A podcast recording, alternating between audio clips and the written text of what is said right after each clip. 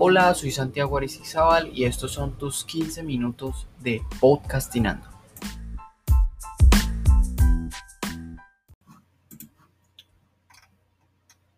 Relato de una persona con depresión. Este año me atropelló una moto. Fue un accidente, el único que he tenido en toda mi vida. Y lo recuerdo con una nitidez absurda. Hasta recuerdo qué llevaba puesto así como la cara del amigo con el que estaba cruzando la calle en busca de cigarros cuando todo sucedió. En fracción de segundos sientes cómo tu cabeza rebota contra el asfalto, haciendo que una descarga eléctrica recorra la totalidad de tu cuerpo. Una especie de temblor te inmoviliza por un instante y segundos después un líquido caliente que más pronto que tarde descubres que es sangre. Comienza a descender por tu nuca. Yo acababa de llegar a una ciudad completamente desconocida, que nunca había visitado, y aunque logré sobrellevar el accidente sin necesidad de preocupar a mi familia, porque no pasó a mayores, sí puedo decir que aquel fue el miedo y el dolor físico más intenso y fuerte que había sentido en toda mi vida, al menos hasta ese momento. Dos meses después de aquel incidente, una noche casi de madrugada, me desperté con una desesperación que nunca había sentido. Era como si todo lo que tengo por dentro, todo lo que me compone, todo lo que hace que yo sea yo, estaba a punto de estallar, pero mi piel se lo impedía. Sin pensarlo, porque en serio no se pensó, ni siquiera por un instante, me tomé una manotada de antidepresivos que me habían prescrito, pero que no había querido comenzar a tomar. Suena crudo y duro, y ojalá pudiera suavizarse. Pero como la realidad que representan, estas son palabras que sencillamente no se pueden sino expresar en su más cruda verdad. Todo lo que quería era dormir, y últimamente mi mayor deseo se había convertido en poder pasar una noche de corrido, sin despertarme cada dos horas con la peor ansiedad del mundo. Los pasé con lo que quedaba de una botella de vino tinto, que había destapado el día anterior y me volví a acostar. Aún hoy no tengo muy claro qué estaba pensando en ese momento, pero sí recuerdo cómo se sentía. No era solamente la sensación horrible con la que uno se despierta después de haber tomado mucho trago, no. Era un desasosiego, una desesperanza y una forma de soledad que nunca había sentido, ni con esa intensidad. Todo dolía, pero dolía de una forma tan extraña que ya me resigné a no buscar la forma de describirlo. Esa madrugada no la recuerdo con lucidez, que sí recuerdo el accidente. De hecho, poco recuerdo de ella. Pero lo que sí tengo claro es que todo el dolor y el miedo que me produjo la moto, de repente se hizo obsoleto. Comencé a recordar incesantemente el choque, el pavimento caliente de, las de la avenida Las Vegas, el sabor a sangre en la boca, y al final me encontré deseándolo, pero no sabía por qué. No hasta hace relativamente poco, cuando logré entender una enfermedad que antes ni siquiera consideraba como tal. Lo deseaba porque lo entendía, sabía exactamente lo que me había pasado Tenía claro en dónde me dolía y de dónde estaba sangrando. Sabía que se había roto y cómo enmendarlo. Cinco puntos en la cabeza, una vacuna contra el tétano, hielo en el costado derecho del abdomen y dos semanas de antibióticos. Fácil, muy fácil de reparar. Pero la depresión es astuta y a, y a diferencia de cualquier otro padecimiento que vayamos a sentir en nuestra vida, es una enfermedad que, como duele de una forma completamente diferente a cualquier dolor físico que hayamos experimentado, no se deja comprender. No tiene una solución inmediata y requiere de algo que por lo menos yo no tengo ni el más mínimo agrado. Paciencia.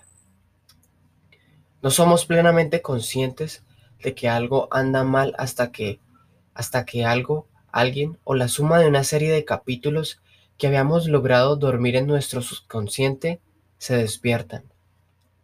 Todo lo que más odiamos de nosotros y de la vida que llevamos se despierta. pero no de una manera sutil. Lo hace todo al tiempo y de la peor manera posible. Está imada. La depresión se disfraza de sentimientos con los que estamos plenamente familiarizados y por eso pasa desapercibida, incluso ante nosotros mismos, porque ¿quién no se ha sentido triste, desanimado y ahogado de vez en cuando? ¿Quién no ha querido apagarse o no ha querido acostarse deseando no despertarse jamás? Pasa. Le ha pasado a todo el mundo en algún momento de la vida. Pero a los depresivos nos pasa a diario. Y antes, y antes de que nos demos cuenta, esta cosa horrible que ya no podemos confundir con un momento aislado de tristeza, abrumadoramente ha inundado todos los aspectos de nuestra vida. Luego nos diagnostican y la sospecha que teníamos se convierte en certeza. Estamos rotos por dentro y no tenemos la menor idea de cómo repararnos. Asumimos nuestra nueva realidad de mala gana y nos negamos a nosotros mismos que tenemos una enfermedad que en últimas nos avergüenza. Pero la tenemos y no se soluciona con un par de suturas. Ojalá fuera así de fácil, pero no lo es. ¿Cómo repararnos? algo que no, algo que sabemos que está dañado, pero no sabemos cómo está dañado ni en dónde. ¿Cómo saber si debemos rendirnos ante esta nueva realidad o resistirnos a ella y pelear? Desde mi experiencia, como yo lo viví, como aún lo hago y como logré finalmente entenderlo, la depresión es algo así como estar condenados a vivir con nosotros mismos cuando nosotros somos nuestro peor enemigo. Nos convertimos en la jaula de la que más queremos escapar, pero no podemos hacerlo. Antes de que nos demos cuenta, terminamos viviendo en el recuerdo del camino corto que hay entre una sala de redacción y su respectiva sala de juntas, un piso más abajo y así. Poco a poco, nuestros recuerdos más tristes y dolorosos se nos vuelven un lugar de residencia permanente. Los llevamos con nosotros a todas partes, y los revivimos una, dos, tres, miles de millones de veces tan intensamente como el día en el que ocurrieron cuando todavía no eran recuerdos, sino realidades, y tocan a la puerta de nuestro subconsciente, transformándose en pesadillas recurrentes que por desgracia no se olvidan cuando nos despertamos por la mañana. Insensatamente tratamos de olvidar el olor de esa persona a la que quisimos demostrarle tanto, pero no pudimos, o el color de la luz que iluminaba la sala en donde se nos acabó la vida por lo que tanto trabajamos y que siempre perseguimos. Pero tratamos en vano. Estamos irremediablemente atrapados en el peor rincón de nuestra memoria, cuando todo lo que queremos es escapar de ella. Somos la voz odiosa que nos recuerda nuestros peores errores y que ignora a la voz consciente que le suplica que pare. Somos el torturador que sin descanso nos muestra durante las 24 horas del día los episodios, las personas y los lugares que quisiéramos no haber conocido jamás. Y después de un tiempo esa voz no se calla, ya no quiere ser acallada, ya no la queremos silenciar y la comenzamos a escuchar con atención. La alimentamos y dejamos que nos hable más duro porque nos está dando las mejores excusas para llevar a cabo la única solución que hemos venido contemplando desde hace algún tiempo y la única salida viable que sentimos que nos queda, la única de hecho. Algún tiempo atrás había estado sentado toda una tarde en la terraza de un apartamento que fue mío por tres días y tengo claro en ese momento, viendo anochecer en, viendo anochecer en una ciudad que por sus recuerdos aprendería a odiar, seria y sobriamente contemplé la posibilidad mientras Adentro unos amigos me ayudaban a empacar. Por esas cosas en, última, en últimas no se planean. Pasan de una forma tan automática que ni siquiera nos damos cuenta cuando las estamos llevando a cabo. Después nos despertamos enfermos. Y cuando el cuerpo sana es que la verdadera batalla comienza. Y sí que es una batalla porque el problema reside en donde tradicionalmente buscamos las soluciones a nuestra vida, en la racional y confiable cabeza que al menos a mí nunca me había fallado. Yo no la entendía y hubiera querido nunca hacerlo. Como mi vieja, yo estoy segura de que muchos pensarán que la depresión es una excusa de personas débiles y negativas que nunca han tenido que luchar por nada, o en mi caso, fatalismos y tremendismos de niños. De niños bien, entre comillas, a los que les han dado todo y se desvanecen al primer desafío que les presenta la vida, de privilegios que siempre han llevado. La verdad es que en últimas se vuelve irrelevante lo que la gente piense porque el, enemigo real es uno mismo.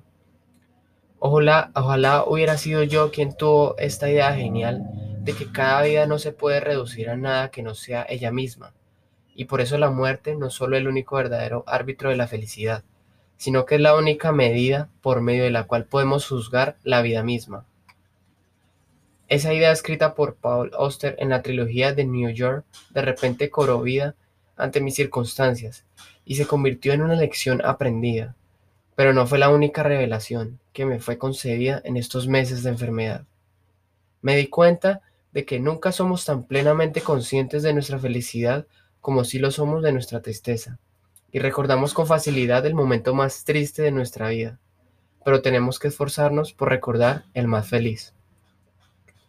Tal vez porque la felicidad es un estado de ánimo más débil y frágil que la tristeza, o tal vez porque la visión idealizada que tenemos de la felicidad es que debe ser perfecta, quién sabe. Pero sea de la manera que sea, no supimos identificarla mientras nos sonrió durante años, y ahora sus recuerdos están ensombrecidos por una oscuridad que no se quita. Es cruel, en serio, pero ahora tengo la certeza de que solo hace falta que suceda algo peor en nuestras vidas para darnos cuenta de que si éramos felices después de todo, perfectamente felices, porque nada es perfecto, pero felices, después de haber recorrido el infierno y seguir buscándole una salida, todo lo que seguimos deseando es una noche de sueño sin interrupciones que, se, que esté procedida por una mañana en la que sintamos deseos de vivir, pero no porque nos toca, sino porque queremos. Los días convertidos en meses y los meses en años siguen transcurriendo, y un día, un día no tan horrible, nos animamos a escribir estas líneas.